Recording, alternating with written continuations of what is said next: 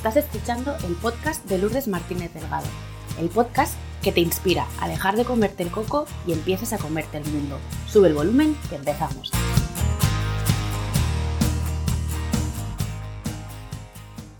Hola a todos, ¿qué tal? ¿Cómo estáis de corazón? Espero y deseo que estéis bien. Eh, cuando conocí a mi invitada de hoy, tardé siete segundos en saber que en cuanto acabara aquel café virtual que estábamos compartiendo, iba a ponerme en contacto con ella para proponerle que viniera a este podcast. Podría decir que fue un flechazo a primera vista. Madre, periodista desde hace 15 años y escritora, escritora perdón, desde los 30, Lorena Metaute es periodista de familia y empresa. Em, ella no lo sabe todavía, pero viene a contarnos cómo indagar sobre la historia de sus abuelos, el Yayo Emilio y la Yaya Primi, em, someter a sus, a sus padres a un tercer grado, le ayudó a conocer mejor su propia historia marca su presente y le permite construir su futuro. Con su permiso y el vuestro que me estáis escuchando, esta entrevista de hoy se la quiero dedicar a mi padre y si os quedáis hasta el final vais a entender el motivo. Pues Lorena, muchísimas gracias por estar aquí conmigo hoy, compartiendo tu tiempo y bienvenida.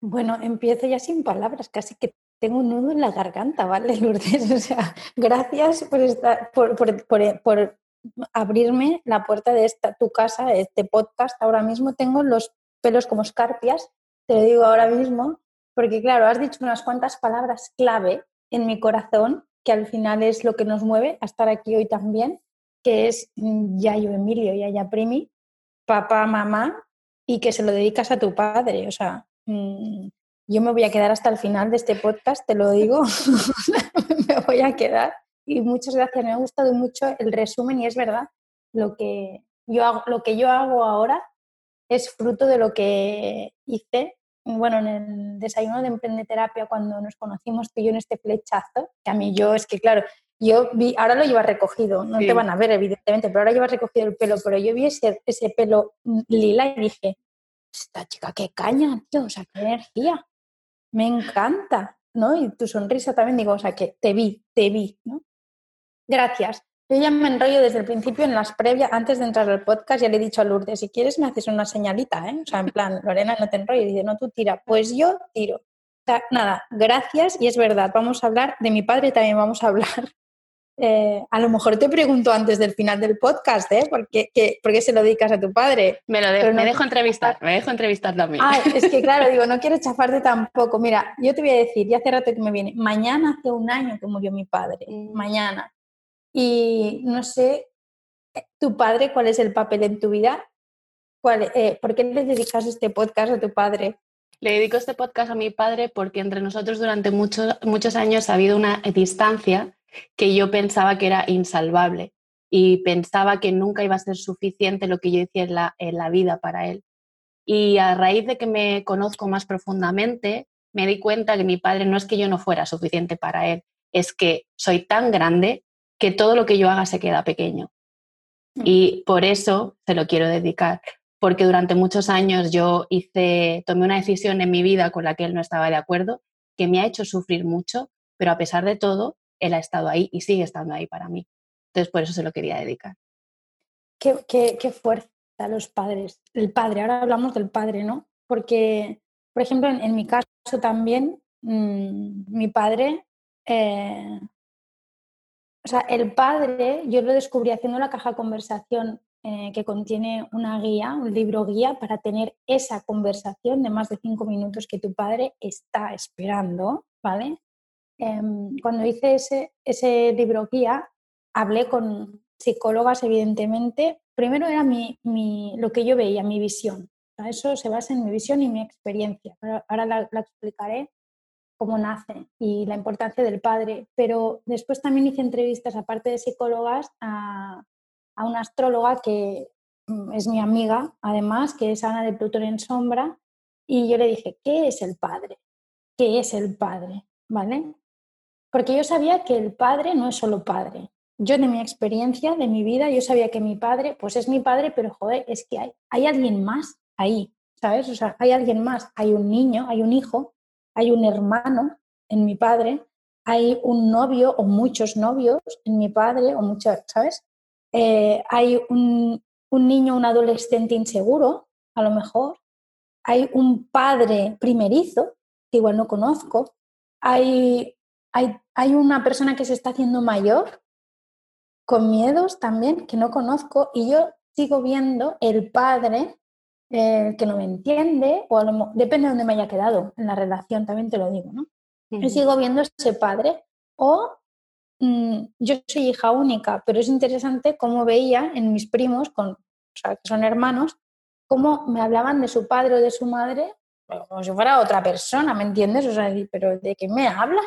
Y encima su padre y su madre para mí era mi tío. O sea, cuidado, ¿sabes? O sea, que mi padre es tío también. Bueno, pues en esta cosa que dices, Lorena, te estás volviendo loca, hija, ¿qué estás diciendo? Pues eso es tan sencillo como empezar a mirar a tu padre como una persona 360 o una persona que es muchas cosas, igual que nosotros, cuando te dicen, ¿tú quién eres? Pues soy tantas cosas, chica, que voy a, para ayudarte a ti, ¿eh? porque te voy a decir una sola cosa, ¿no? Eh, con esto, Ana de Plutón en Sombra me dijo, mira, el padre es la estructura, la estructura es el sol. En el cielo el padre es el sol y la madre es la luna. ¿Qué significa eso? Que el padre da la luz, ilumina. Si tu padre a ti no te ha visto cuando eras pequeño o pequeña, si tu padre no te ve ahora tampoco porque no te apoya, verse es que no te apoya, ¿vale?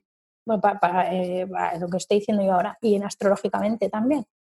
Si no te ve, tú no puedes hacer nada. Estás, en, estás parado porque no tienes huesos fuertes para moverte, no tienes estructura para hacer nada. Entonces, en esto del emprendimiento, si tu padre no te ha visto, no ha confiado en ti, ¿dónde vas, hija? Que te vas a estar culpando todo el día, todo el rato que es que yo no puedo, es que yo no soy capaz, es que no sé cuántos. Ahí viene el autoconocimiento que decías. Y cuando tú te haces de tu padre, porque la buena noticia de todo esto es que, hostia, colega, es que estoy para siempre condenada a no ser emprendedora. Condenada, y emprendedora no me refiero laboralmente, emprender en tu vida algo, algo, lo que sea. trasplantar plantas, ¿sabes? Algo, hacer algo. O sea, es que estoy condenada porque, claro, mi padre no me ha mirado como no me ha mirado mi padre, pues mira, soy víctima toda, la, toda mi vida, ¿sabes? No puedo, no puedo, no puedo, porque no me miro mi padre. Vale, la buena noticia que para mí fue un ¡buah! Y ahí ya la guía acabó de salir totalmente, era que tú te puedes paternar en todo momento. O sea, tú puedes, yo soy Darth Vader, ¿vale? Yo soy Darth Vader, yo soy mi padre, ¿sabes? Entonces en ese momento era como ¡boom! ¿Sabes? Es como, hostia, vale, no tengo que culparlo más a él ni nada, ni perdonarlo, ¿eh? Ni culparlo ni perdonarlo, cuidado. Nada, nada, no va de esto. La historia va de yo quién quiero ser. Y luego vienen otros problemas que son los problemas de hoy qué miedito de la responsabilidad, ¿sabes? O sea, que todo esto es un gran camino que a mí me ha traído también el emprendimiento, el emprender a nivel profesional, el dejar una carrera en un periódico, la radio y la televisión durante 15 años y empezar a decir, no, ahora yo voy a ser autosuficiente, ahora yo me voy a crear mi, estructura porque yo me veo y porque yo confío en mí. Da, da miedete, da miedete, exactamente. No es como asomarse a un precipicio y decir, ¡uh! Esto está muy alto para mí, ¿no? Y luego de repente descubres que tienes alas y que, que puedes volar o puedes hacer lo que te dé la gana con relación a ese precipicio, como si quieres darte la vuelta y decir, no, este no es mi camino, me voy por otro ah, sí, sí. Es que no pasa nada. Es que no pasa, no pasa nada. Es que no pasa nada, tío. Es que, jolín, yo me acuerdo cuando la selectividad, que mira, ahora, justo ahora cuando grabamos el podcast, es selectividad. Pero yo me acuerdo que era, ¿sabes? Yo porque siempre lo he tenido clarísimo, que quería ser periodista, quería escribir y comunicar y dar voz y oportunidad a todas las historias. Yo quería cambiar el mundo a través de las personas y de las historias y contarlas, porque para mí contaba, o sea, contaba todo, ¿no? Eh, yo lo tenía claro, pero madre mía, qué presión, qué presión tenían los otros de, es que no sé qué hacer, es que no sé qué hacer, y de, pues no hagas nada, que luego descubres que en Europa, los verdaderos europeos, ¿eh? me refiero, en Europa y en Estados Unidos, se pillan un año, se van de viaje para ver, ¿para qué? ¿Para qué van? Para encontrarse. Y vamos nosotros como cabras, como locos. Y ahora un montón de niños aquí diciendo, no, tú concéntrate en la selectividad, si hay una pandemia, pero no pasa nada, formas parte de la historia. Oye, suspéndemela, ¿vale? En la selectividad. Oye, me pongo, me pongo nervioso. No sé por dónde estamos yendo, Lourdes, pero ya me avisas. No te ¿eh? Vamos por donde tenemos que ir, eh, porque te iba a decir, preséntate qué haces y a quién ayudas, pero creo que esto lo has dejado más que claro. Eh, sí, que me, sí que me gustaría que, nos contaras así un poquito cómo llegas al periodismo de familia, ¿no? Porque yo he leído en tu blog que la estrella fugaz te llega a la hora de la siesta en la playa de Comarruga. Entonces, ¿cómo es este momento? ¿Cómo decides abandonar esa carrera de periodismo, ¿no? Formal, mm, típica, tradicional, eh, tradicional al uso que todos conocemos, para ser esto, periodista de familia y empresa, que yo cuando lo leí dije, wow, o sea, no sé lo que es, pero pinta súper bien. Exacto. Eso me, dice, eso me dice mi madre, no sé lo que es, ¿sabes? O sea, no sé lo que es. Y es verdad, es muy difícil. Y además, yo que me dedico a poner palabras para que eh, se expresen la gente y pueda ayudar a otra gente, es muy curioso que siga empeñada en poner de periodismo de familia, ¿no? Pero es que, es que para mí es esto. Bien, mira, eh, como decía, yo siempre he tenido claro que quería ser periodista.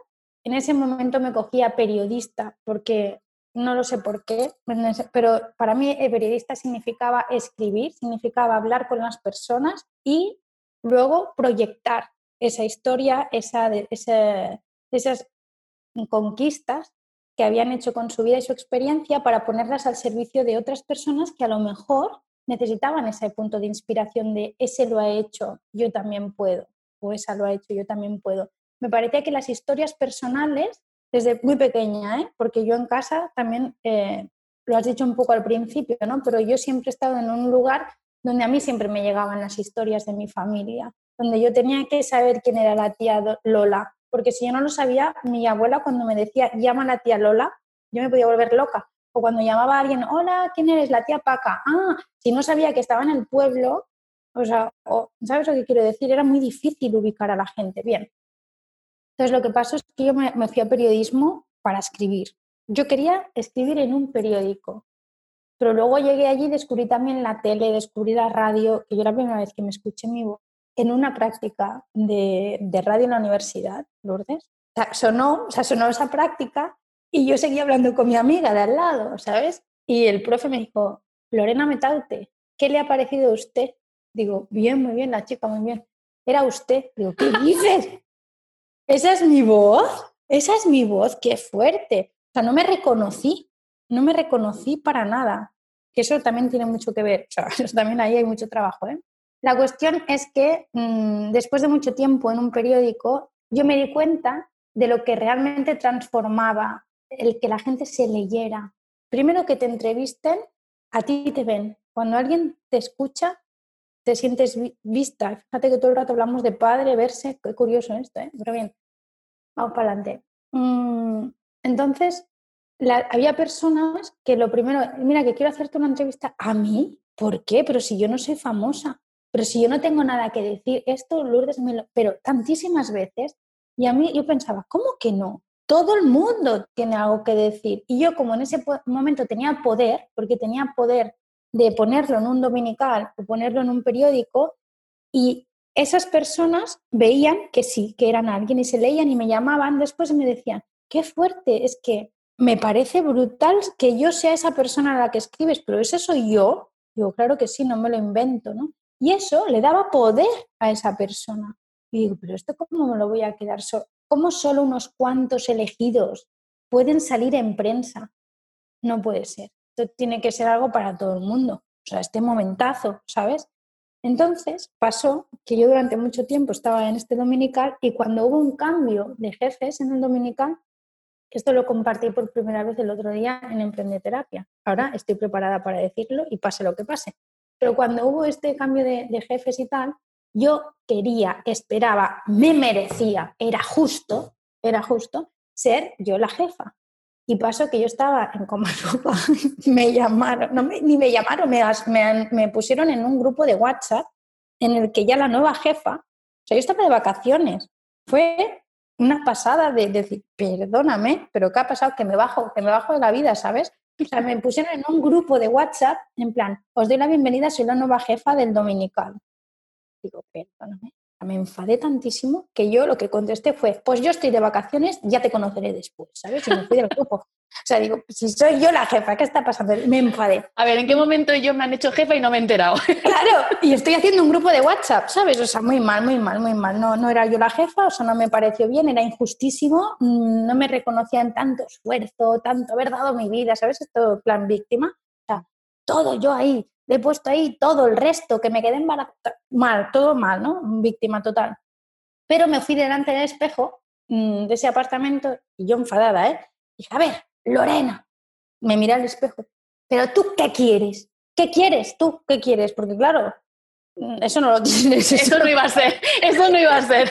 Esa promesa que tú te habías imaginado sola en tu cabeza, Lorena, no, no pasó. No pasó de la forma que tú querías que pasara. Exacto, ¿me entiendes? Digo, pero, pero tú qué quieres? Y entonces, en ese momento digo, es que yo en realidad lo que quiero es acompañar a las familias, acompañar a las personas a explicar su historia para que tengan ese poder, para que cuenten.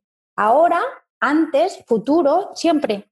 O sea, siempre, no solo para que lo vean publicado en un dominical, es que no importa eh, que, esté, que lo vea todo el mundo, lo que importa es que lo veas tú. El cambio está en que tú lo veas, el cambio es que, está en que tú lo leas para que tú lo veas. O sea, yo estaba mal, lo veía mal. yo pensaba que el poder el, eh, o sea, que el poder sobre las personas, dijera, no mi poder, sino el poder, eh, la magia, ¿no?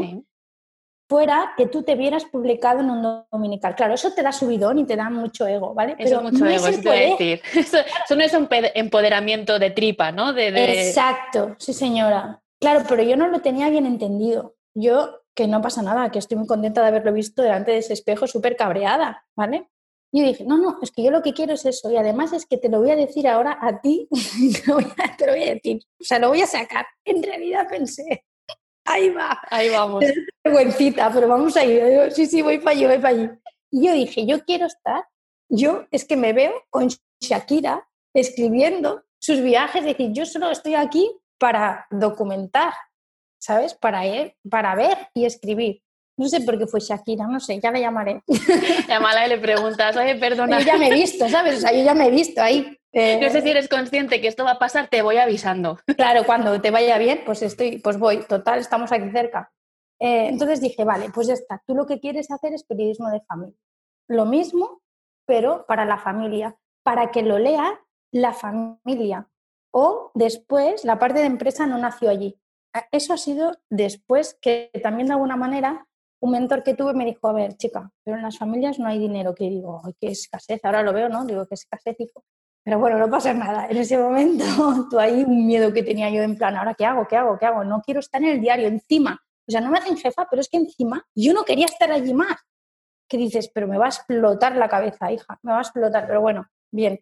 Aguanté dos años así, dos años mmm, que no encontraba para nada mi lugar y yo en esos dos años hice un duelo de dejar el diario. De manera que a mí me fue muy bien y yo recomiendo muchísimo que si vas a dejar un trabajo fijo, lo dejes a gusto, bien, tranquila, en paz, sin nada de enfado ni rabia, agradecida por aquello. Entonces yo tuve la suerte durante dos años, soy lenta, lenta de todo, de digestión, de todo, o sea, soy lenta. Entonces durante dos años fui haciendo mi proceso y yo ya, yo ya enseguida, en ese momento de iluminación, espejo como arruga, abrí el ordenador que estaban, como decías, todos en la siesta, todos, y yo ahí en el comedor abrí y escribí en un Word todo lo que voy desarrollando ahora, todo. Es súper lento, que digo, hostia, lo escribí tan rápido, pero es que está lento y tengo, unas cajas conversación no aparecían, por cierto, ¿eh? aparecían otras cosas. Los libros de familia sí, ya estaban allí. Esto te lo digo porque estuve dos años, ya hice la web, eh, hicimos mm, lo que ahora sale en la web, por cierto, está obsoleto, no hago ni la mitad de las cosas, de lo que pone ahí y hago el doble. de, lo que se, de, lo que está, de lo que se ve no haces la mitad, pero de lo que no se ve haces el triple. El doble. Luego al final lo, lo retomamos para que nos cuentes todo lo que sí estás haciendo en este momento, que yo lo pueda poner en las notas para que la gente esté atenta y diga, ah, que sí que hacía esto, ¡pum! Sí, exacto, sí, sí, sí, tremendo. Eh, es difícil contratarme, ¿sabes? Es una sorpresa. Es una sorpresa, es una sorpresa. Pero bueno, en cualquier caso, que quede claro que lo que sí que hago es conservar por escrito la historia familiar, precisamente para que, mm, para poner a cada uno en su lugar, donde se merece también, incluso nosotros mismos. En fin, que me voy de una cosa a otra, pero estuve dos años allí haciendo esto, compaginando maternidad con nuevo proyecto con ocho horas de diario o 10 o 12. Quien dice 8 dice de 14, ¿sabes? O ¿Era algún récord que te habías propuesto batir o era todo inconsciente? Mira, era miedo. Consciente? Miedo, vale. Era todo miedo, ¿sabes? En plan, a ver, que es que no puedo soltar nada, ¿sabes? Porque es que, y si, y si no va bien, el no pasa nada lo he trabajado después. En ese momento yo estaba en plan, si escoges ingeniería, escoges y la acabas por la gloria de tu padre, ¿sabes? O sea, era, si no mal, yo estaba en ese momento. Entonces yo lo tenía todo agarrado, me dolían los dedos de tan fuerte que lo cogía, tenía dolor, pero por si acaso, ¿sabes? Por si acaso.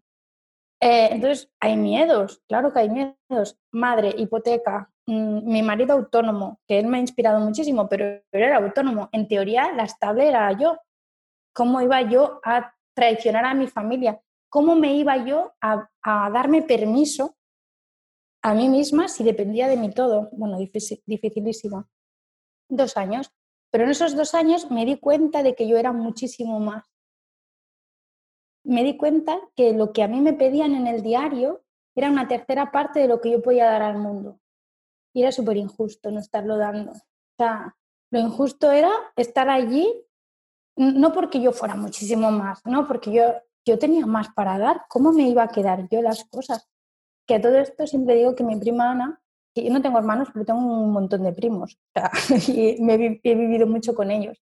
Y, mi prima Ana, que es muy diferente a mí, siempre me dice, y me ayuda mucho por eso, porque es muy diferente a mí, siempre me, me dice, ahora ya no tanto, ahora ya es un caso perdido. dice, Lorena, hija, pero algo de lo que tú aprendes, algo de lo que tú vives, no te lo puedes quedar para ti, tienes que compartirlo todo. O sea, hija, calla, quédatelo, no crees aquí una cosa para gente, para compartirlo, para ayudar, calla, quédatelo, me dice, ¿sabes? Pues no puedo, o sea, no puedo, no puedo, tengo que dar, pero sí, sí que es mío, claro, pasa por mí, pero no es mío, tío, o sea, es de la persona que lo escucha, es de la persona que le inspira, es, es su historia, se lo, se lo merece todo el mundo. Yo una de las cosas que más me, cuesta o me ha costado, igual ya puedo decirlo en pasado, pero me ha costado es poner precio a algo que haría gratis. Esto para mí súper difícil. Bueno, dejé el diario, dejé el diario porque me reconcilié conmigo, porque me di cuenta que la culpa no era de mis jefes que no me hicieron jefa. La culpa es que yo esperaba que ellos me hicieran jefa para yo sentirme reconocida en todo mi super esfuerzo y mi, y mi valor. Y allí quien me tenía que dar valor era yo. Y eso significaba apostar por lo que yo quería. Eso significaba dejar el diario. Era arriesgar. Lloré un montón, un montón lloré. Lloré, quiero decir, cuando ya dije, hay que hacerlo. Es que dices, es que ya, o sea, eh, si te quedas en la punta del precipicio, te mueres. Te mueres aquí, se acaba el aire en 3, 2, 1. ¿Qué haces? Salta, porque a lo mejor vives, a lo mejor vives y resulta que saltas y dices, colega, si había un metro, ¿sabes? Y no veía nada, ¿sabes? No sé. y luego que saltando todo el rato. Todo el rato, ¿no? Todas estas cosas que cogemos a veces dificultan nuestra visión, ¿no? Reducen el campo de, de, visión, como tenemos tantas cosas cogidas por si acaso, ¿no? Por ese miedo, que cuando te das permiso de ir soltando, bajando eh, la venda, ¿no? Dices lo que tú comentas, ah, pues que hay un metro, ¿no? O, algo que tú has dicho también que me, que me gusta mucho y es, es que yo puedo hacerlo. Es que yo tengo recursos suficientes para hacer esto y mucho más. Esto que hablabas de compartir y de que al final somos canales, yo comparto mucho esta visión tuya, ¿no? Al final somos canales que nos han dotado de cosas, ¿no? La vida, el universo, llámalo X, para que lo pongamos al servicio de los demás. Para mí es un equilibrio. Yo recibo para luego dar y un poco funciona. Eh, para mí la mentalidad funciona de esta manera, ¿no? Esto que yo tengo no me lo puedo guardar, lo tengo que compartir porque seguro que a cambio recibo otra cosa para seguir compartiendo y es como un círculo virtuoso desde, desde mi punto de vista. Pero me gustaría saber, has dejado, has desvelado cositas como buena periodista que, eres, em, pero en este, no siempre has navegado en un mar en calma. Eh, te, has tenido, ¿eh? te has tenido que enfrentar... No digo que, que, no has tenido que navegar siempre en un mar en calma, que habrás tenido que enfrentarte a olas de diferentes tipos, envergaduras, eh, intensidades, ¿no? A veces te habrá lanzarandeado más y menos, pero en este camino, en este camino de transformación del, miedo y no puedo al, ah, solo había un metro y yo tengo mucho que ofrecer, y esto de yo necesito reconocerme yo y que no me reconozcan los demás, ha habido un aprendizaje y unos obstáculos que habrás tenido que salvar. Entonces, me gustaría que nos compartieras un poquito qué es aquello que has aprendido de ti que te ha ayudado a salvar estos miedos, estas dificultades que todos nos encontramos en este mar no en calma. Sí, pues mira, lo primero que me viene para decirte es que lo que he aprendido, o sea, los obstáculos más grandes son cuando escuchas a todo el mundo, o sea, cuando escuchas como que es, lo que, como que lo que a ti te va a calmar tu ansiedad y tu miedo es encontrar en la respuesta de los otros aquello que tienes que hacer, ¿no? Eso es una dificultad, es una ola, ¿no? Es una, es una tempestad en este mar. Pero el aprendizaje es el ir afinando cada vez mi oído para mi intuición, para esa voz interior que yo ahora le hablo a mi hijo desde ya y le pongo ejemplos mmm, chorras, pero para que empiece a ver que no, no deje de escuchar esa voz. Un aprendizaje es eso es delante de cualquier decisión que yo tenga que tomar, cualquiera me refiero, incluso alguien que me hace una propuesta de lo que sea, de lo que sea. Yo, por mí, primero lo que hago es, bueno, ahora ya no digo, no doy respuesta enseguida. O sea, es un aprendizaje, no responder, porque si yo respondo enseguida, mi, mi, mm, proceso aprendido, ¿no? O sea, de ay, pero dime que lo he hecho bien, ay, pero dime que sois la mejor, ay, pero, pero a, qué, a qué molo, ¿sabes? O sea, a que, oh, qué guay, que Lorena está siempre, ¿sabes? O sea, es que Lorena sí, siempre. Eh, y esto me identificaba mucho con esto. Entonces, lo que me puso un cortafuegos, que fue, no respondas nunca y responde en tres días. Tú dilo, o sea, no, o sea, no contesta, pero responde en tres días. Al principio, ahora no me hacen falta tres días. Ahora es inmediato. Ahora recibo algo, pero yo empecé con tres días y lo digo tres porque fueron tres. Me daba tres días para dar una respuesta y en esos tres días me daba el permiso para irme sintiendo a ver qué, ¿por qué lo haces? Claro, esto cuesta mucho porque es muy pesado, hija, muy pesado. Porque yo a mi psicóloga le dijo una vez, pero a ver, no quiero, o sea, tanto esfuerzo. ¿Esto alguna vez va fácil? Dice, no. Digo, pues vale, pues vale. pues bien, bien saberlo. siempre que, siempre que hay que estar contigo, ¿sabes? estar contigo, pero no tienes que vivirlo siempre esforzándote, que es lo que quiero decir. Ahora ya tres días no son, ¿no? Ahora ya es, vale, me, ponen, me dan una propuesta y ¿sabes aquello que es? O sonríes o no, o, la, o el estómago se cierra y tu postura también te vas encorvando y dices, oh, sí, sí, ¿sabes? A qué te cuesta salir el sí o es no, mira, no, ¿sabes? Pero no porque tenga que ser una ofensa ni nada, es como que, ay, no voy a disfrutar ahí. Si yo no disfruto ahí, no va a crear nada que pueda hacer disfrutar a nadie. Tampoco. Pero primero lo hago por mí, ¿eh? Ojo, cuidado. Primero por mí. Ah, no, por la gente. No. O sea, no lo hago por la gente. Lo hago por mí. Eh, confío en que si lo hago por mí, no puede hacer más que hacer disfrutar a alguien, ¿no? Entonces, luego al final es la gente. O sea, que parece que tenga que ser al revés y no, no, no. Primero tú. Vale, entonces ahora ya cuando es un aprendizaje, el escucharte, el escucharte. Estoy aprendiendo ahora a escucharme, a que lo que yo siento en el cuerpo, no encontrarlo como, una, como un peligro. Porque yo también por mi vida, eh, lo, cualquier cambio en el cuerpo era malo. Era algo chunguísimo. O sea, cualquier cambio en la vida era algo muy malo. Claro, entonces ahora todavía estoy trabajando y aprendiendo en, pues oye, que si hay algún cambio en el cuerpo, pues a lo mejor es bueno, ¿sabes? Igual tiene algo bueno que decir, porque yo siempre pienso que es algo malo.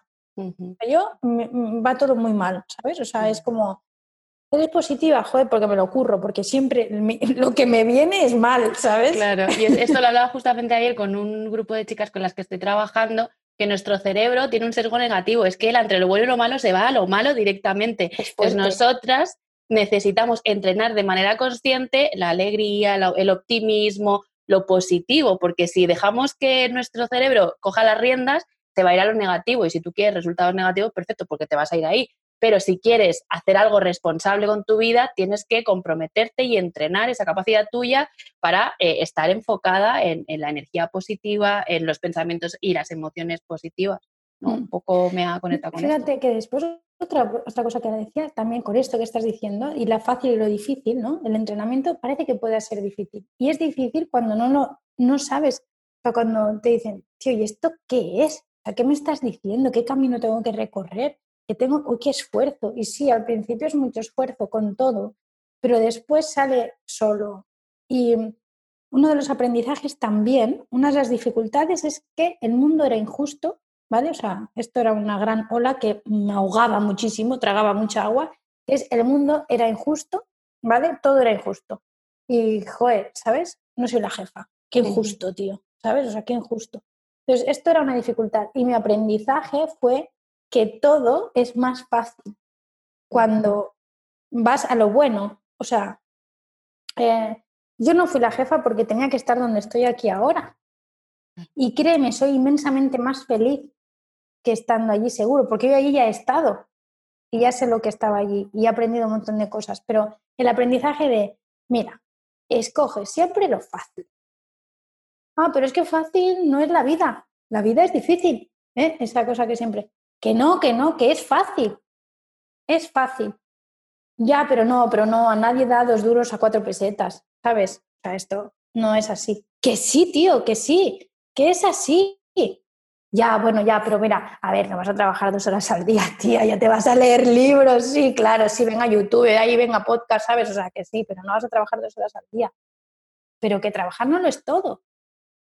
Y en esta pandemia que nos han encerrado en casa, yo vale, no voy a ser políticamente correcta, pero yo cuando nos cerraron en casa con nuestras familias, las que hemos elegido, y aquí voy a hablar de, una, de un tipo de familias sin problemas, porque para el otro son muchos problemas y aquí ya tendríamos que hablar de muchísimas cosas que ahora no es, no es el momento ni el lugar, pero me refiero, yo me dedico al periodismo de familia y me centro aquí también y en cómo podemos estar mejor. Claro, yo cuando pasó todo esto pensé, ¡buah, qué oportunidad, tío, para vernos! Para vernos, que vamos como locos, que hemos escogido tener uno, dos, tres hijos, da igual, tener a esta pareja, da igual, a este perro, da igual, a este gato, a este canario, da igual, pero que vas como loca. Hija, pues ahora estás ahí y, y lo vas a ver, y te vas a ver, y, y míralo, si lo vas a descubrir. Y yo cuando pasó esto pensé, ahora sí, ahora nos vamos a conocer como familia, ¿no? Esto no sé por qué he venido hasta aquí, pero me alegré muchísimo. Me alegré. No, pues es verdad, me alegré para, para centrarte en ti, a lo del trabajo de dos horas. Estabas hablando, sí, el trabajo, de dos horas, de los aprendizajes, de, cómo vas a trabajar dos horas. Claro, pero es que tú sabes el trabajo que tenemos en, en, el día, pero si trabajar, a ver, o sea, trabajar es algo más que tienes que hacer durante el día. ¿Y tienes que ser más madre? No, tampoco. O sea, también eres madre. Pero a mí me gusta leer. ¿Por qué no estaba leyendo? ¿Por qué? Resulta que yo me encanta, ahora me he dado cuenta que me encantan las plantas. Pero si yo era de las que las mataba, ¿qué mm. dices? ¿Qué dices? Ponle tiempo. No, pero es que tengo que trabajar. Si no, no entra el dinero. Confía. Confía, ¿por qué no va a entrar el dinero? A ver, dime tú, ¿no lo vas a dejar entrar? Ah, si tú no quieres, no quieres, ¿eh? Oye, si hay que ser pobre, si es pobre. Qué fácil, Lorena, ¿eh? Qué fácil. Pues no lo he tenido muy fácil, la verdad te lo digo, no lo he tenido fácil. A lo mejor por eso he llegado a esta conclusión, que no quiero más desgracia, tío. O sea, no quiero. ¿Y cómo lo hago? No escucho a la gente. O sea, a mí me viene una persona, te lo juro. O sea, higiene energética. Y otro de los aprendizajes. Mira, eh, tantísimas personas que he trabajado tantos años mm, que lo único que le interesaba era que te sintieras tan mal como ellas. Pues a estas personas ahora que yo soy mi jefa, ahora que soy mi jefa me refiero no solo laboralmente, en mi vida, en mi vida, porque yo me independicé, dejé eh, una, trabajar por cuenta ajena porque quería pilotar mi vida, no por el trabajo, eso era una, ya está, era una bandera, pero ya está. Entonces yo ahora viene una persona y me empieza, ay, es que nos vuelven a confinar, aquí en el Segría estamos confinados. Y que, pues es que si me enfada, digo, eh, eh, eh, eh, eh, eh. Te entiendo, claro, te entiendo, te quiero mucho, pero a mí no me expliques historias, que me cuesta mucho estar bien, ¿sabes? O sea, así que, ¿qué necesitas? ¿Puedo hacerte algo útil ahora para que te diga? Porque escucharte no te voy a escuchar. O, por ejemplo, mi madre, discuto con mi madre, ¿no? Esto es muy, es muy fuerte, ¿eh? porque la madre es la madre. O sea, la voz de la madre es la voz de tu vida. O sea, lo que está bien y está mal a lo largo de tu vida es porque tu madre te ha dicho en algún momento que está bien o está mal. Y cuando descubres esto dices, ¿qué hago? La mato. y dices, no, quiérela. ¿Sabes? Porque tú la has escogido para eso. O sea, eh, le está costando un huevo hacerte esto a ti, ¿sabes? O sea, pero te lo tiene que hacer. Bien, esto es otro tema. otro tema. Y yo como madre, como madre que soy, ahora cuando hago algo mal, que lo hago muy a menudo, siempre pienso, algo tendrá que aprender, ¿sabes? algo le va a venir bien. yo, le, yo le explico, le hablo, le pido perdón, todo esto, vale, sí, vale, porque a mí nunca me lo pidieron, pero me refiero, eh, yo ahora lo pido perdón, pero digo, oye, venga, ya está. eso, como dice Pat Carrasco, que me dijo una vez que me encantó, que pon dos euros en una hucha para psicólogo, cuando sea. Todo el mundo vamos a ir al psicólogo, ¿sabes? O sea, van a rajar de nosotros como madres. Y eso hemos venido, ¿no? Que es otra de las cosas que no, no, no, me gusta, que es la mayor herida que te han hecho nunca, es la de tu madre, ¿no? Y yo soy madre y tú también, y eso duele un montón, ¿sabes? En plan, ¿cómo puede ser? Si es la persona que más quiero en este mundo, mis hijos, ¿sabes? ¿Cómo puede ser? Pues sí, eres la mala chica, eres la mala. Chimpún. Es que quieres ser amiga. ¿Qué amiga? Eres enemiga, tía. O sea, enemiga. No, amiga, no. No cuentes con eso. O sea, a todas las madres del mundo ya les estamos haciendo un favor, no vais a ser amigas. No, es que no hay que serlo. Ponte en tu sitio. O sea, ponte en tu sitio, por Dios. Pero bueno, en fin, que me voy, ya te lo he dicho, que me iba de aquí Bueno, redirigimos. Estábamos hablando de aprendizaje, nos has compartido un montón y dificultades que seguro que yo he resonado con muchos y las personas que nos están escuchando creo que también van a resonar. Ahora me gustaría que nos metiéramos más como de lleno en esto que, que hablaba al principio cuando te presenté, de cómo conocer la historia de, antes hablabas de tu padre, ¿no? De ese padre 360, pero en general esto del periodismo de familia, el ser testigo de la vida de otra persona, cómo nos eh, ayuda a entender quiénes somos nosotros y esa información cómo la podemos transformar para crear nuestro futuro. Vale, muy ligerita, una pregunta muy ligerita. Muy ligera, como todo lo que estamos así comentando. Es de, te tenía que haber avisado que el nivel de profundidad en esta entrevista era cero, ¿no? Claro, no, no, menos mal que no, esto va en mi nivel, soy una intensa en la vida. O sea, no sé, pero a ver, vale, mira, lo que yo creo, ¿vale? Que después he leído, que se ve que lo ha creído antes muchísima gente, ¿sabes? Pero tú cuando es como, hostia, esto es un champiñón que ha salido aquí en mi vida. No, esto ya es algo del colectivo, mm, de, todo el mundo lo sabe, vale, bien. Yo creo que la familia somos una carrera de relevo. ¿Qué pasa? Que cuando, al menos hablo desde mi experiencia y desde aquí nace el periodismo de familia, tú crees que vas solo por la vida. Tú estás agobio, muchas de las agobios, muchas de las historias que pasas es porque, hostia, nadie te entiende, ¿vale? O sea, tú quién eres en esta vida, esa etapa existencial de la adolescencia, después a los 30 otra vez, a los 40 otra vez, más para adelante también, porque ya entras en espiritual y dices, ah, ya sé lo que es la vida, ¿vale?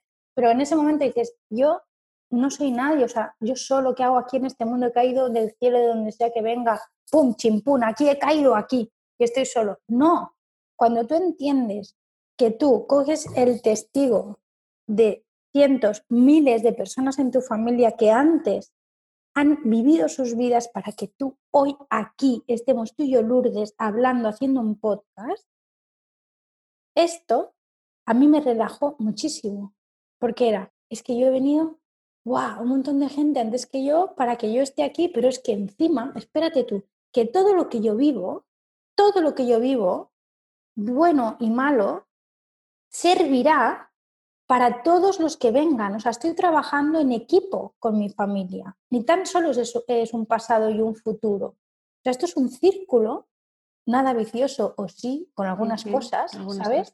Claro, en el que estamos todos a la vez trabajando por todos.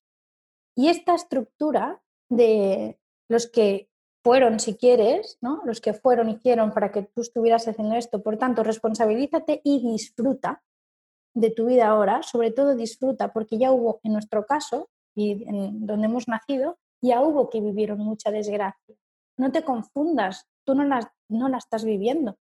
Pero si no la reconoces, si no reconoces ese esfuerzo, y ahí entro en vamos a conservar por escrito todo lo que sabemos antes de que se muera el abuelo, antes de que se muera la abuela, antes de que se muera ese tío, que lo sabe todo la familia, entrevístale.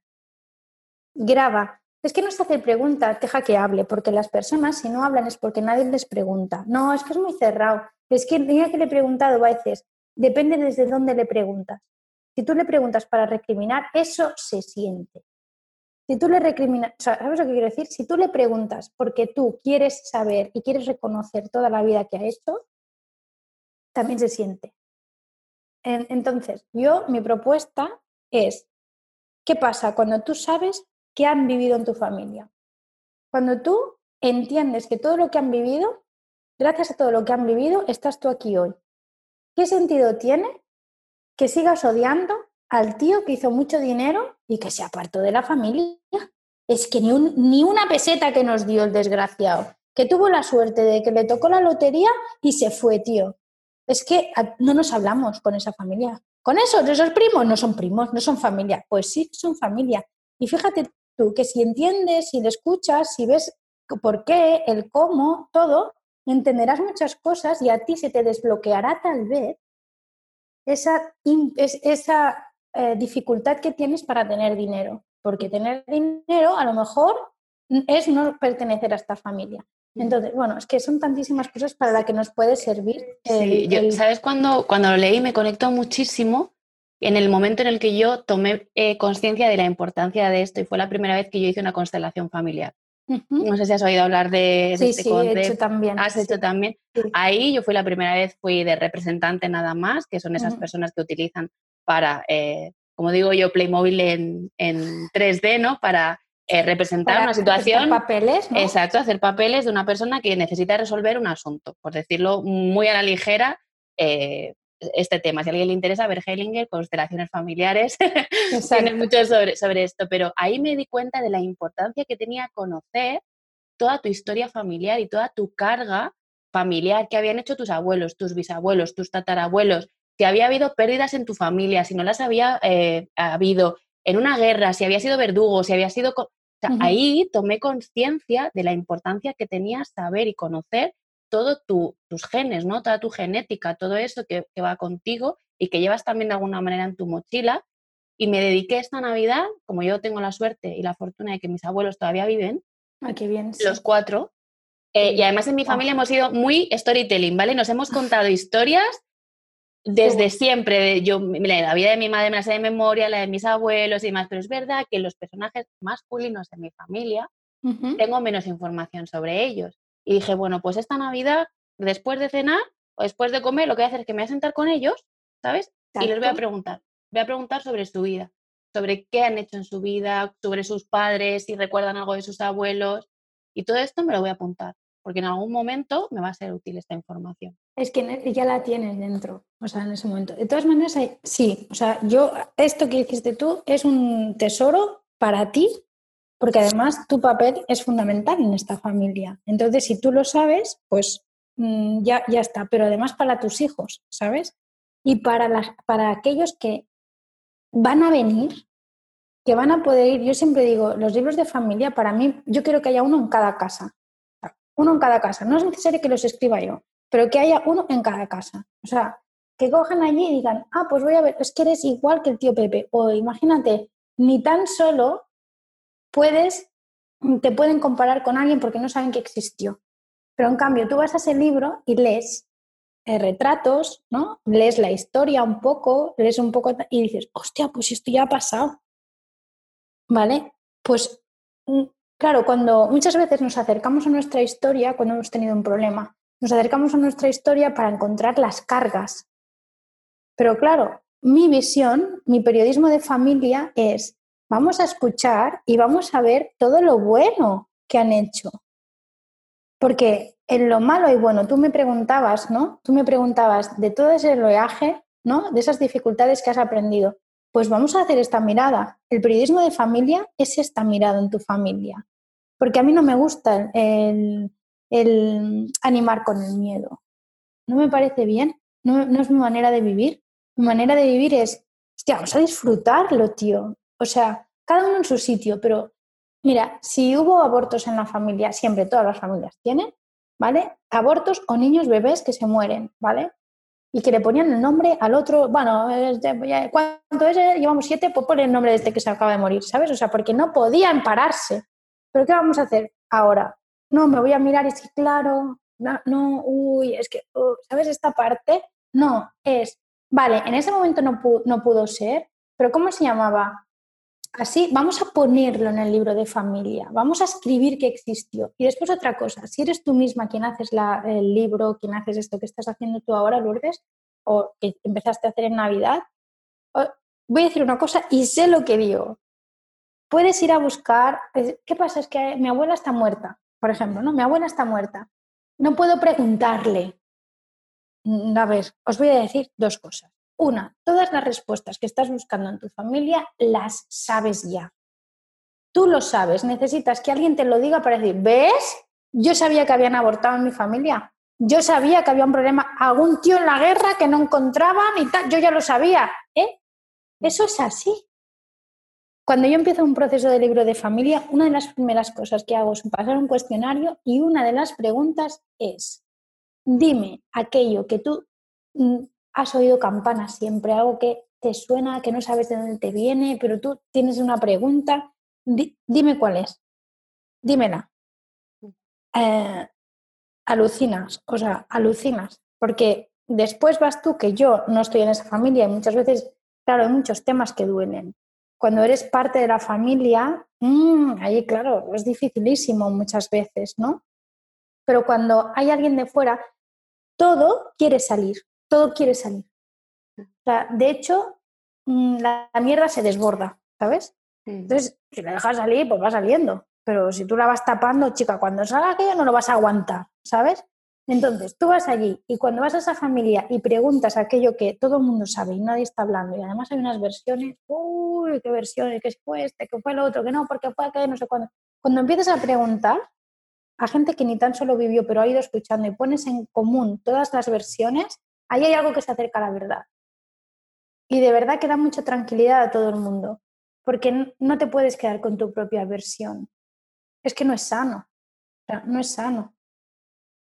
No sé, me voy de un sitio a otro, pero es que me apasiona esto. es que me parece que es... Es un tema. Sería tan fácil, sería tan fácil mm, saber de dónde vienes, ni que sea para renunciar, ¿sabes? Decir, bueno, mira, ¿Sabes? La identidad familiar. Todos tenemos una identidad familiar. Siempre hay un capítulo en mis libros que es identidad familiar.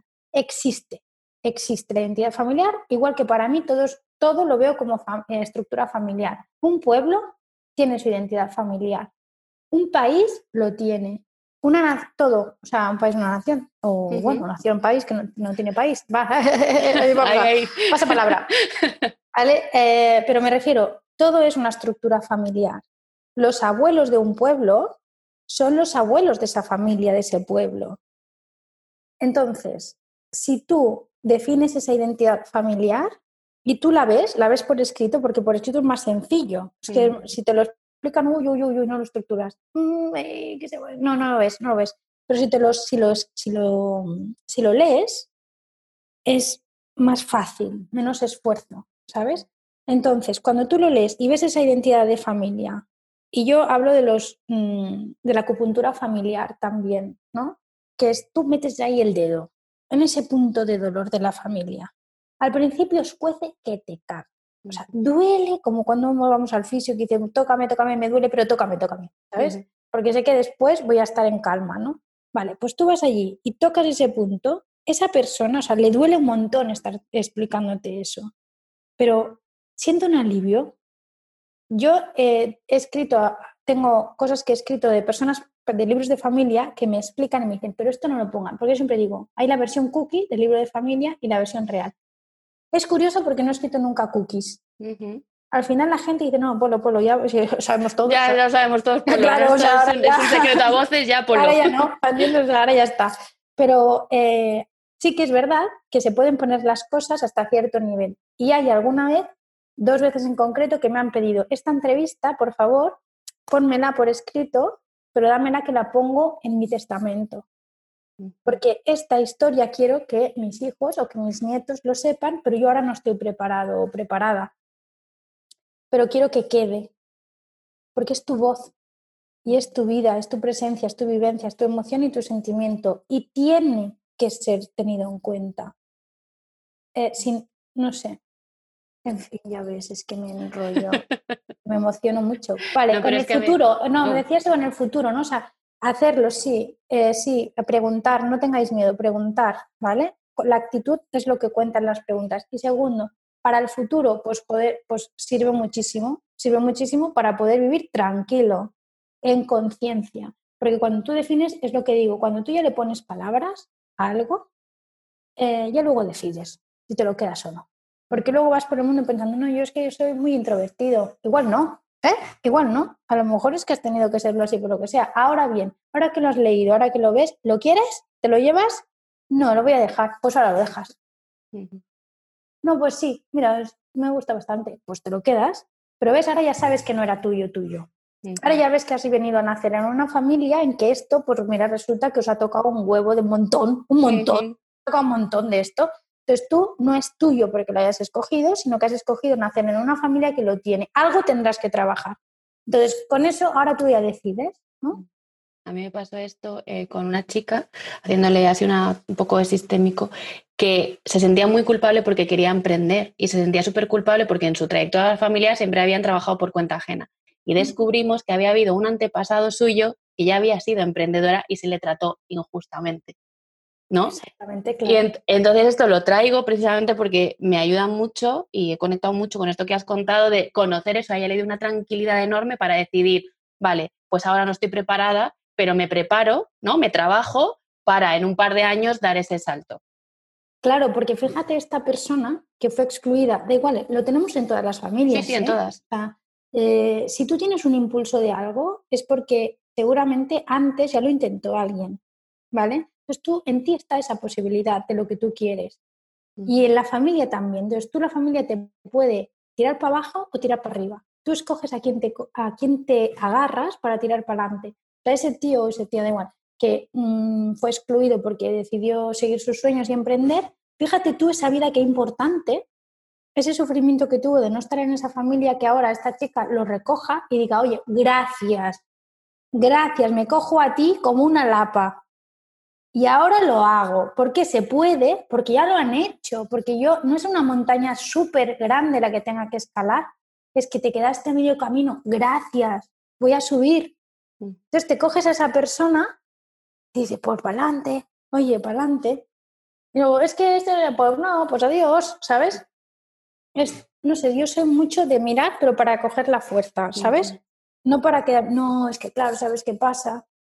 Es que hubo un asesinato en la familia, claro, sí, la hubo, vale, ¿cómo fue? Así, tal, venga, muy bien. ¿Qué aprendemos de esto? ¿Qué, qué, qué, es lo bueno de todo esto? ¿Qué, te pasó allí de bueno? ¿Qué pasó allí de bueno? ¿La familia qué ha, ha ganado de aquello? Tira para adelante. Sí, qué importante tener información para poder decidir eh, conscientemente qué haces con ella. Em, me gustaría que retomáramos eh, el tema de las cajas conversación con tu padre. También tienes para parejas. Eh, no sé cómo vas de tiempo, no quiero abusar mucho de ti porque entiendo que también tendrás responsabilidades. Sí, pero se me van todas hablando contigo ahora. Entonces me gustaría que nos explicaras qué es esta idea ¿no? de, la caja de conversación con, tu padre, ¿no? regalarle valor a tu, eh, tiempo de valor a tu padre y qué necesidad detectas tú para decir, ostras, es que está pasando algo que yo necesito dar una respuesta, decir, toma esta caja y ten esa conversación de cinco minutos con tu padre que no has tenido. Vale, mira, a ver, a ver, porque esto todo es muy intensito, lo que es que, lo mío, a ver, vamos a ver. Eh, no es que yo detectara que había una necesidad, no, es que no, no, no hago las cosas desde aquí yo, no las hago desde aquí. Eh, yo las hago las cosas por impulso, por impulso, porque es que no puedes no hacerlas. Entonces, en el caso de las cajas conversación, como en todo, ¿eh? pero en las cajas conversación que ahora me estás preguntando, a mí me pasó que yo en este proceso de emprender, mi madre es, era de estas de, te vas a desgraciar la vida, les estás regalando 15 mm, años de tu vida si te vas, ¿sabes? O sea, en plan, que dices, madre mía, me iba fatal esta versión a mí para irme, a mí iba fatal, ¿no? Mi padre, eh, siempre, yo siempre había hablado muchísimo con mi padre, siempre. Mm, a veces servía, a veces no servía, pero hablábamos, hablábamos, ¿no? Entonces, cuando yo me tuve que coger a mi padre para poder tirar adelante, para yo poder llegar a donde quería, que era dejar el diario y poder apostar por mí, me tuve que coger a mi padre. Entonces, las conversaciones, yo, de una manera, no te lo puedo decir de otra manera, Lourdes, pero hicimos como una revisión a toda su biografía. Nuestras conversaciones pasaron a ser de yo preguntando, eh, pues eso, el, cómo era de niño, pues entonces me explicó sus vergüenzas, sus inseguridades. Él no lo sabía que me lo estaba explicando, yo lo veía que me lo explicaba y mientras me explicaba cosas yo me veía a mí. Entonces, así, y de una manera no sé, natural, iban saliendo, que yo iba, iba conociendo al adolescente, conocí al novio de mi madre, ¿sabes? Conocí después a, ese hombre que no se quería casar, ¿sabes? O sea, no sé, descubrí muchas cosas y a mí me daban respuestas de mi momento vital. O sea, no sé, no sé, a mí me, me, va dando respuestas y fuerza y ayuda, ¿no? Y después también veía que mi padre hablando se liberaba se liberaba, que yo le escuchara. O sea, él hubo una vez que me dijo, nada, días antes de morir, ¿eh? me dijo, si yo hubiera tenido a alguien en mi vida con el que hablar como estoy hablando contigo, otro gallo hubiera cantado. Claro, eso para él era una liberación. Nadie sabía que a los 10 días moriría. Pero mm. para él era una liberación. Y para mí, un orgullo, tío. Y para mí también fue como, no solo de hija, sino de decir, tío, yo sé escuchar, ¿sabes? O sea, yo sé ver yo, sé verle acompañado a mi padre en todo este, este camino ¿no? último. Bueno, bien, entonces yo lo que me pasó fue que digo, hostia, si a mí me ha ayudado a dar el salto y me, he independizado, me, me he autorresponsabilizado, he dicho, hola, me voy, hola, chao, chaito, me voy, hola, ¿qué tal mundo? Y he mirado donde tenía que estar mirando, todas esas conversaciones y conocer a mi padre en todos sus aspectos de la vida y todas sus historias, coño, no me lo puedo quedar. Ahí está mi prima Ana diciendo, ¿qué estás haciendo? ¿Qué estás haciendo? ¿Qué estás haciendo? Lorena, y para, quédatelo, quédatelo. Claro, y es que mi prima justo me decía, yo acababa de empezar, es que era en marzo de este año, ¿no? El anterior, o sea, que acababa de empezar, llevaba cuatro, tres meses aquí, en, yo sola, ¿sabes? En la empresa. y, y mi prima, que me ayudaba en ese momento, porque es muy estructurada, me dice, a ver, para, para, para, que tienes que trabajar, ¿sabes? O sea, tienes que trabajar, no puedes estar ahora escribiendo un libro, guía. O sea, no puedes estar ahora buscando proveedores para hacer una caja. ¿Qué es esto? ¿qué es esto? Digo, pues mira, muy sencillo. Si a mí me ha ayudado la gente, habrá alguien que le tenga que ayudar. Es muy difícil, a mí se me ha dado bien, pero es muy difícil ponerte a hablar con tu padre cuando nunca has hablado. Ahora bien, si yo te doy a ti un libro y te digo, mira, lo firmo yo, que no me conoces, pero échame a mí la culpa, y tú dices, es que aquí pone, mira, esto es un juego, lo he planteado como un juego, es un juego y es real, hay unas instrucciones, hay un ritual, hay unas historias ahí para que se nos lo pasemos bien y sea divertido. Porque yo para mí es así como va la vida. Entonces, tú encima tienes allí un libro donde hay ciertas preguntas y preguntas cosas que nunca has preguntado a tu padre. Claro que no. Pero cuando tu padre, tú crees, porque el miedo es para ti, o sea, tú crees que tu padre te va a decir, esto, esto que me estás contando. Tú crees eso, que por eso no le estás preguntando nunca en la vida. Pero tu padre te va a contestar igual. Pero por si acaso tu padre tiene algún tipo de resistencia, tú le dices, a ver, papá, que no lo digo yo, ¿vale? Que lo dice esta chica. Ahí lo pone. Tú contesta. Mm, ¿Sabes? O sea, yo dije, esto tiene, tiene que existir. No mm. sé, tiene que existir. Luego yo, como hago las cosas, me puse, lo hice, luego Mm, cuando acabo todo esto, digo, a ver, a ver, a ver, ¿cuánto dinero me he gastado ahí? O sea, ¿qué ha pasado? ¿Qué ha pasado? Digo, ah, pues no hemos hecho tan mal, ¿sabes? No hemos hecho tan mal. Pero bueno, o sea, quiero decir, tú hazlo, ¿sabes? Tú hazlo. Eh, entonces, la caja de conversación nace así. Luego fue muy bonito el proceso porque, claro, imagínate tú mi padre que flipó, o sea, flipó que yo había hecho esto. Mi padre me decía, mira, yo, me dijo, yo ya sabía que tú puedes hacer lo que quieras, ¿no? pero no sabía que podía dar para tanto. O sea, el hecho de escribir, escuchar y conservar por escrito. Cuando mi padre, eh, mi padre no era nada de fotos, nada de salir en ningún sitio, o sea, para nada, o sea, para nada. Pero yo le dije, papá, tengo que vender esto, ¿vale? Nada, una edición limitada. Digo, pero vender para que exista, para que se empiece a mover. Vale, yo si digo a alguien, oye, habla con tu padre, ¿tú qué vas a hacer? Nada. Ah, claro, sí, claro que sí, claro que sí, voy a hablar. No sé cómo, no quiero, tengo miedo. Pero si yo te digo, toma, materialicemos ese espacio, ese tiempo de valor, materialicemos. Y si tú, en vez de decir, te habla con tu padre, te regalo una caja conversación. ¿Qué es una caja conversación? Algo que ocupa espacio físico. Y en el momento en que ocupas espacio físico, se crea también un espacio emocional. Si yo lo que te voy directamente es, hola, crea un espacio emocional y habla con tu padre y dices, hola, no lo he hecho hasta ahora, amiga, lo voy a hacer ahora. No. Pero si tú me regalas algo físico, lo vamos a hacer. Ya está. De ahí yo, mi lo único rato que estuve ahí dándole, dándole era, ¿cómo lo hacemos? Para que lo toquen, para que lo toquen. Y de ahí nació la caja conversación. Vale. Mi padre se vino a hacer las fotos, se vino a hacer vídeo. El vídeo no, no hubo huevos a sacarlo porque era para este año y ya se había muerto y yo no lo he querido ver. O sea, no he visto a mi padre en movimiento, en ese vídeo que igual sale de aquí dos años en una promoción en plan, hola, mi padre de cuatro, ¿sabes? Pero está aquí el hombre, ¿sabes? Con toda su vergüenza. Pero eh, sí, fue muy bonito porque vivimos un 19 de marzo, su último 19 de marzo, haciendo una promoción para todos los padres del mundo. Y nuestra relación era, ha valido para mucho. Mm. Ha valido para mucho y va a valer más cuando me atreva a hacer las cajas conversación a lo grande, porque ahí tengo ya un temazo, pero todo se va a trabajar. Pero es eso. Y muy fuerte, porque después es muy fuerte, porque, a ver, que lo digo por encima, pero a ver, Lourdes, mi padre se murió. Mm. O sea, hicimos todo este proceso que mi padre se murió de un infarto fulminante, no nada decía que se iba a morir. Pero nos pegamos un año hablando que entraba al despacho, hola nana, no sé cuándo, yo cerraba el ordenador porque esa voz interior que yo aprendí a escuchar me decía, coño, cierra el ordenador y habla con tu padre.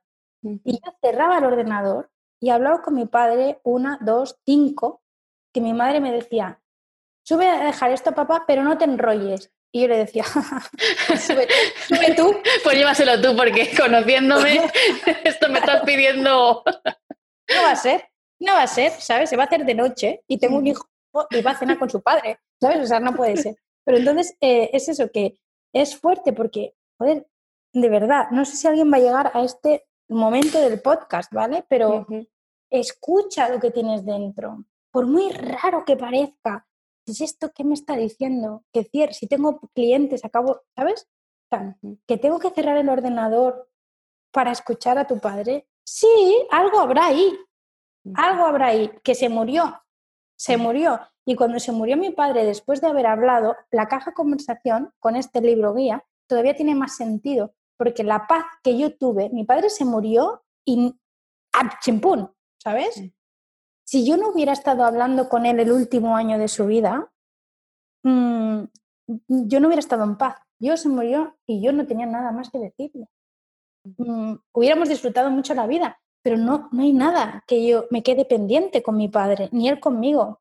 En esa conversación, Lourdes, que luego en la guía también está, hablamos de cosas que le dolieron mucho. Hubo conversaciones en el que él dijo, no quiero seguir hablando porque me está doliendo lo que me estás diciendo. Mm. Pero yo tenía que decírselo.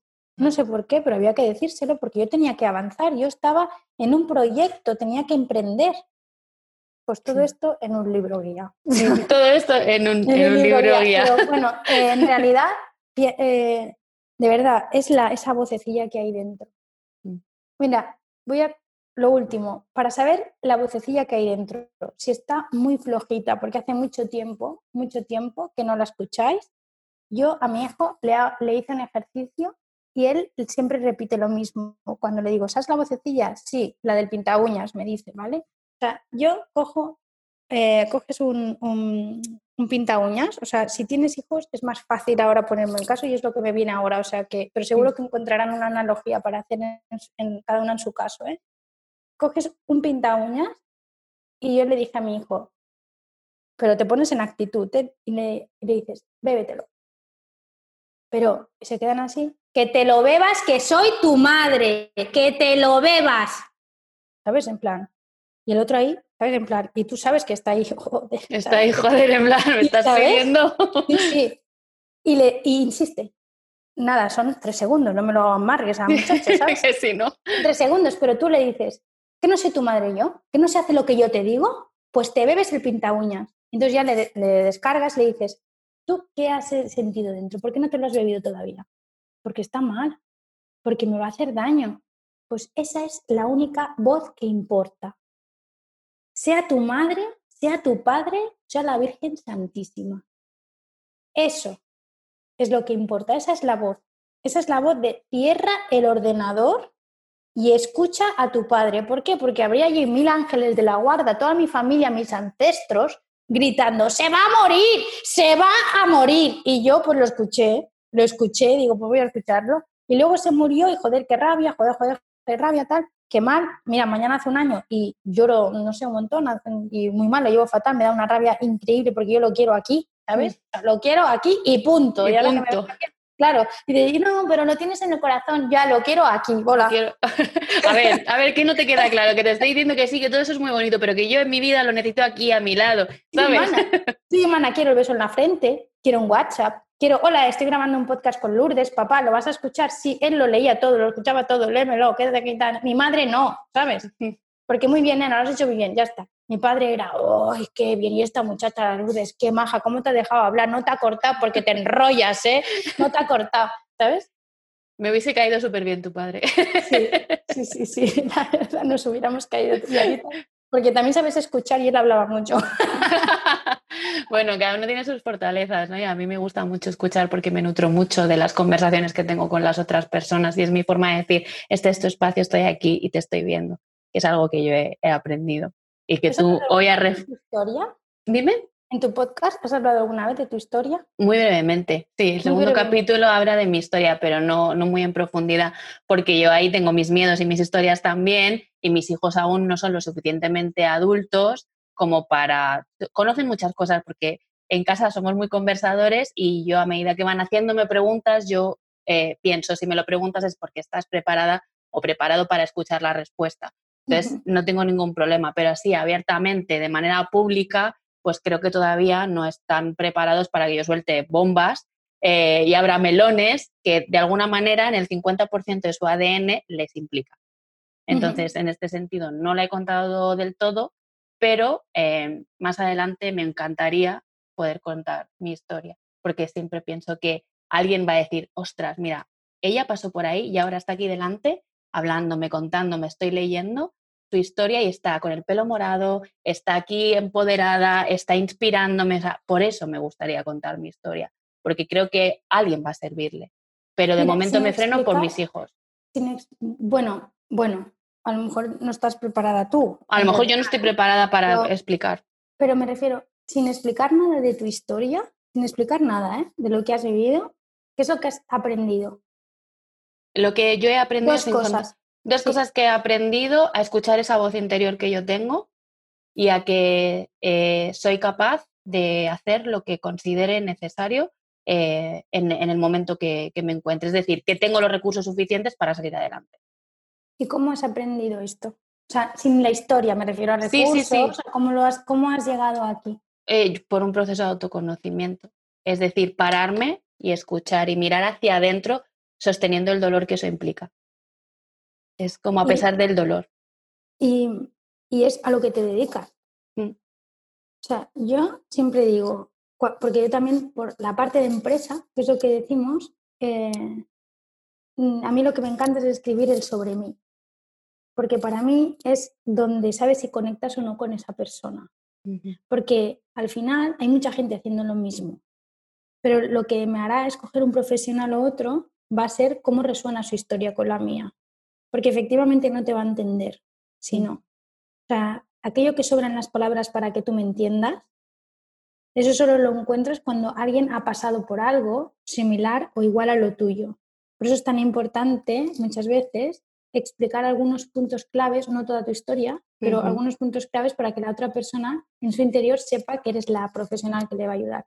Y con esto también es maravilloso, o sea, a mí me flipa cómo puede ser que en la vida nos dedicamos a aquello que nos ha costado tanto conquistar o entender o aprender. Esto viene muy ligado con el síndrome del impostor. Hay mucha gente que dice, es que tengo síndrome, por el desbloqueo creativo, ¿no? También, tengo el síndrome del impostor y tal. Digo, a ver, a ver, vamos. A mí no me importa lo que has estudiado, te lo digo ya. O sea, no me importa. Es que yo contrato a, a mucha gente que cuando le contrato le digo, pero tú qué has estudiado. O sea, es que me importa, no me importa. Yo sé si me vas a ayudar, no me vas a ayudar. Primero que esa voz, ¿no? Esa, mm. esa cosilla, ¿no? Pero después, ¿qué has vivido tú? ¿Tú qué has vivido? Mm. ¿Qué has vivido esto? Hostia, eres la persona que necesito para, mm. para que me ayude a mí ahora en este momento, en esta etapa de mi vida. Tú ya has estado allí. Tú cuando vas a un país, ¿qué buscas? Un nativo que te lleve a esos sitios bonitos, porque ya pasa, tiene el culo pelado, ¿sabes? Sí. De pasar por allí. ¿Qué vas? ¿A ir a alguien que tiene mucha teoría y no ha pasado por allí? Cuidado, la teoría importa, ¿lo estás haciendo ahora aquí a No, no, no, sí, sí, sí. Si tú eres una buena profesional, evidentemente has, tenido una llamada y te has ido a formar después en eso para acompañar bien a esas personas. Joder, no estamos jugando con la gente, ¿sabes? O sea, después ya lo tienes también, ¿no? O sea que imagínate la vida, que habrás que habrás tenido, las, eh, la vida me refiero a todo lo que habrás vivido para ahora poder ayudar también a otras personas a acompañar en estos procesos de cambio y superación. ¿no? En ese momento mío de hace un año de reinvención profesional, eh, fue cuando yo, después de pasar un proceso, intento, un proceso intenso de reflexión y de conocerme a mí misma, entendí que yo había venido esta vida a poner tanto mi experiencia personal como profesional al servicio de los demás. Y sí que he comentado muchas veces, por eso que yo puse fin a un matrimonio de 12 años, a una relación tóxica, no he dado detalles, por lo que te comentaba, eh, y, que, mm, y, que, yo vivo a 700 kilómetros de mi familia, que no tuve a nadie y que yo me lancé a la calle por un trabajo de supervivencia porque había que darle de comer a mis hijos. Y ahí se quedaron a un lado mis posgrados, mi carrera de magisterio y Cristo que lo fundó. O sea, yo me fui a vender maquillaje y ya está. O sea, no, pasa nada. Y no me avergüenzo y quiero decir que tengo ahí, pero tengo todo ese bagaje, toda esa experiencia personal y profesional que yo pongo al servicio de los demás, por lo que tú dices, porque ya he estado ahí, porque ya he pasado ahí y entiendo cómo mm. te sientes y entiendo cuál es tu proceso. Y yo te voy a compartir lo que a mí me ha servido. Si te sirve, fenomenal. Que no, pues oye, encantada de conocerte. ¿sabes? Pero siempre sirve, ¿eh? Luego, esto también es una actitud que, que a mí yo siempre, yo siempre digo que a mí me gusta vivir así. Yo sé todo lo que hago y todo lo que digo es porque a mí me gusta vivirlo así. Que sea fácil, no, es lo que hemos dicho antes, hay que esforzarse, ¿vale? Mm, con, con pena y sufrimiento, no, esfuerzo, esfuerzo, vete cuidando, esfuérzate, sí.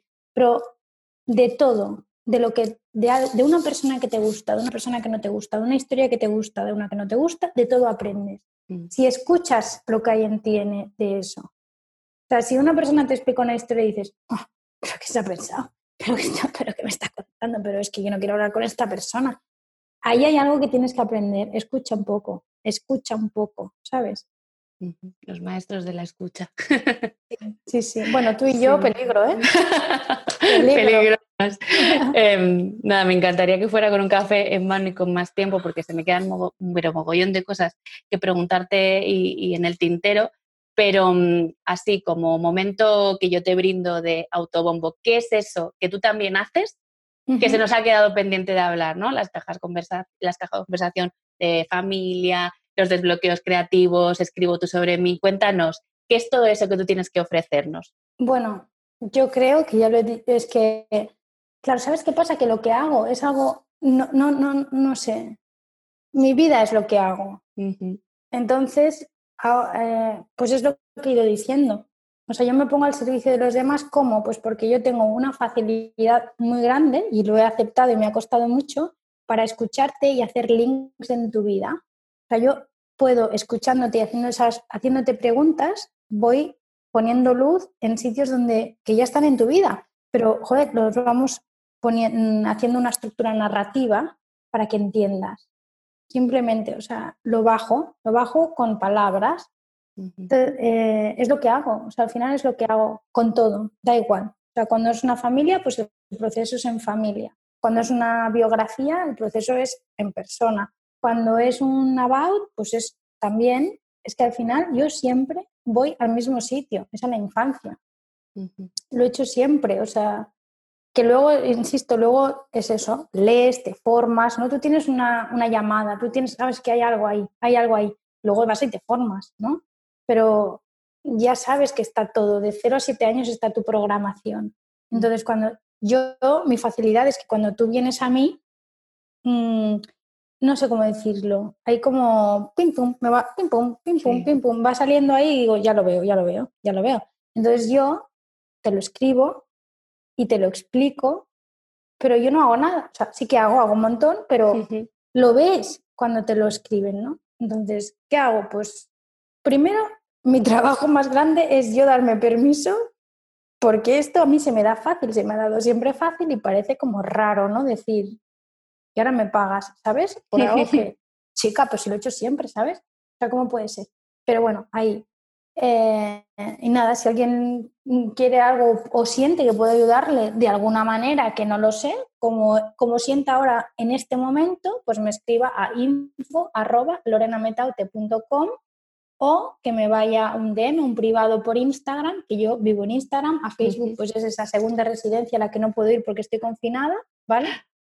O sea, que me escriban y, me, hagan lo que quieran, como hiciste tú. O sea, ¿no? De decir, la voy a escribir. Pues sí, claro que sí, escríbeme, no lo sé. Igual puedo hacer algo por ti que no he hecho nunca y gracias a ti vamos a hacer algo nuevo, ¿sabes? O sea, no lo sé. A vuestra disposición. Pues sí, sí, sienten esa llamada, ¿no? Que se den permiso de escuchar esa llamada de, no sé, tengo esta idea y no sé muy bien qué nombre ponerle, pero yo creo que Lorena me puede ayudar que te escriba, ¿no? y, y veis a ver de qué manera, porque seguro hay una manera que podéis trabajar juntas. Em, ha sido un lujo este rato contigo. me ha encantado, de verdad es que me, quedaría horas hablando contigo porque me transmites un montón. Creo que tienes mucho que, me aporta, que me nutre. Eh, voy viendo cada vez como más sinergias y tal, es como quiero más, quiero más, ¿sabes? Es como, como tengo mono, quiero, estoy, estoy enganchada, dopamina, necesito más.